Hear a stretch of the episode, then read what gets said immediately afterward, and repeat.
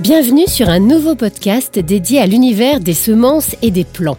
Nous accueillons aujourd'hui Anne-Laure Fondeur, directrice de la qualité et du contrôle officiel des semences et plants de SEMAE, pour en savoir un peu plus sur les évolutions des missions de service public de SEMAE dans le cadre de son contrat d'objectifs et de performance. Anne-Laure Fondeur, bonjour. Tout d'abord, qu'est-ce qu'un contrat d'objectif et de performance dans le service public? Un contrat d'objectif et de performance, c'est avant tout un outil, c'est une manière pour euh, l'État de stabiliser chez euh, les personnes qui exécutent des missions de service public la manière de les faire, les moyens qu'ils engagent. Quelles sont les particularités de celui de SEMAE La particularité pour euh, celui de SEMAE, c'est que déjà c'est le premier.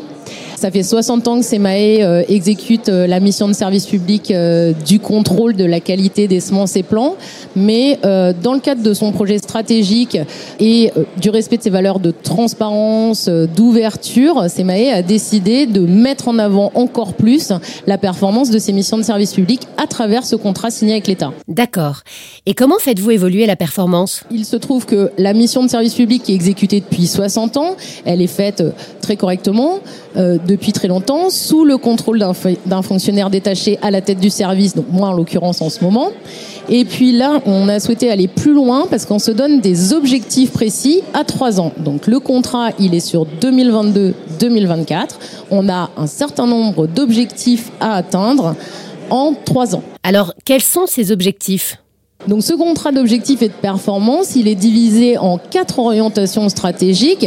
La première et non la moindre, qui est de maintenir bien évidemment la qualité de la mission de service public effectuée depuis 60 ans chez SEMAE.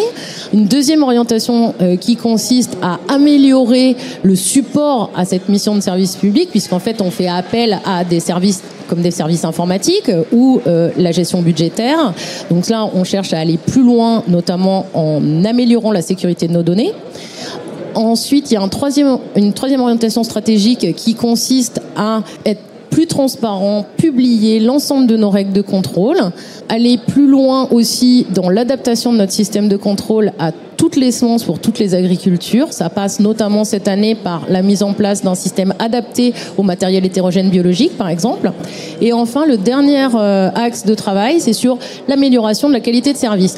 Donc ça, ça passe à la fois par de l'outil, renforcer par exemple la dématérialisation d'un certain nombre de services aux opérateurs. Par exemple, qu'on puisse nous déclarer via des portails les zones de production, les cultures produites, la quantité produite. C'est quand même plus simple que de remplir des feuillets papier aujourd'hui dans le monde dans lequel on vit. Et puis, il y a un autre axe sur l'amélioration de la qualité de service qui consiste à renforcer notre capacité à euh, donner des réponses dans des délais qu'on détermine et qui seront transparents vis-à-vis des opérateurs. Vous parlez de sécurité de données. Celles que vous traitez peuvent-elles être des données sensibles? Évidemment, comme toute mission de service public, on a une obligation d'indépendance et d'impartialité dans l'exercice de ces missions. Donc, on doit évidemment s'assurer que n'importe quel type de personne n'ait pas accès aux données, par exemple, euh, des agriculteurs, aux données personnelles de localisation des opérateurs qu'on contrôle, des choses comme ça. Donc, on doit apporter au niveau de SEMAE une sécurité sur l'ensemble des données du contrôle.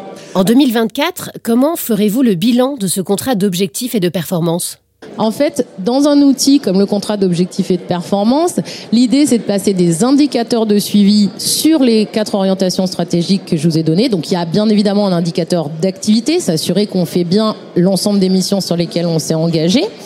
Et il y a également des indicateurs, par exemple, sur le taux de données dématérialisées qu'on reçoit, qui doit être à plus de 90% quand on a décidé de dématérialiser, ou encore des indicateurs sur, euh, comme je vous le disais, les délais de réponse. Donc ça, on les suit chaque année, comme toujours. Chaque année, on a toujours fait un bilan des exécutions de nos missions, donc on transmettra nos bilans annuels à l'État.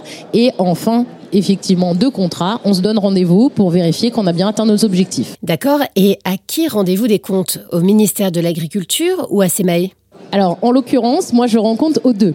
C'est-à-dire qu'en tant que fonctionnaire détaché, je suis détaché auprès du conseil d'administration, donc auprès du président de SEMAE, et donc je rends compte à la fois au conseil d'administration sur le fait que les moyens dégagés par CEMAE, qui représentent quand même plus de la moitié des moyens de l'interprofession pour l'exécution des missions de service public, est bien utilisé dans le cadre du COP. Et évidemment, je rends compte à l'État sur le fait que les engagements de CEMAE sont tenus et que nous exécutons bien dans les objectifs la mission de service public. Ce contrat peut-il évoluer au cours de réalisation ou devez-vous attendre 2024 pour en faire un nouveau? Alors le principe qu'on a choisi, c'est que les contrats d'objectifs et de performance, en général, ils sont signés pour 3 ou 5 ans. Nous, on a choisi un contrat sur 3 ans qui correspond euh, à la durée des accords interprofessionnels aussi, donc qui correspond à nos engagements financiers. Donc euh, le choix qu'on a fait, c'est de ne pas le toucher sur euh, les trois ans qui viennent. Il a des objectifs ambitieux, donc on s'est donné trois ans pour les atteindre. Alors, on sait qu'il n'est pas toujours facile de faire évoluer les pratiques, surtout quand elles concernent beaucoup de femmes et d'hommes.